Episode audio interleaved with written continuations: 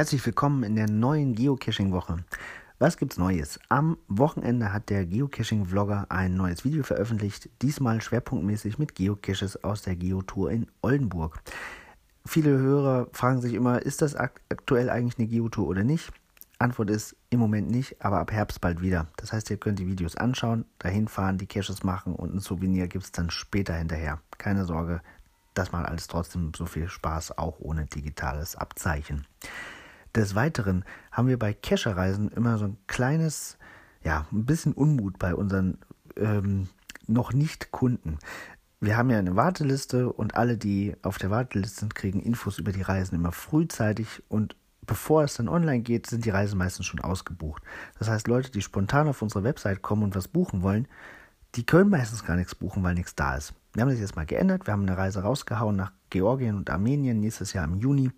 Die ging nicht über den Newsletter, die ist einfach auf unserer Homepage verfügbar. Könnt ihr euch gerne anschauen und ohne Buchen, ohne Vorbestellung.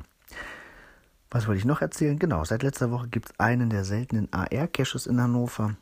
Wir haben das selber mal ausprobiert bei uns auf dem Firmengelände. AR ISS heißt der Cache, der führt euch in die Raumstation. Und ja, ist, glaube ich, eine nette Spielerei. Guckt euch das gerne mal an, wenn ihr in der Gegend seid. Ansonsten wünsche ich euch eine tolle Woche. Bis bald im Wald.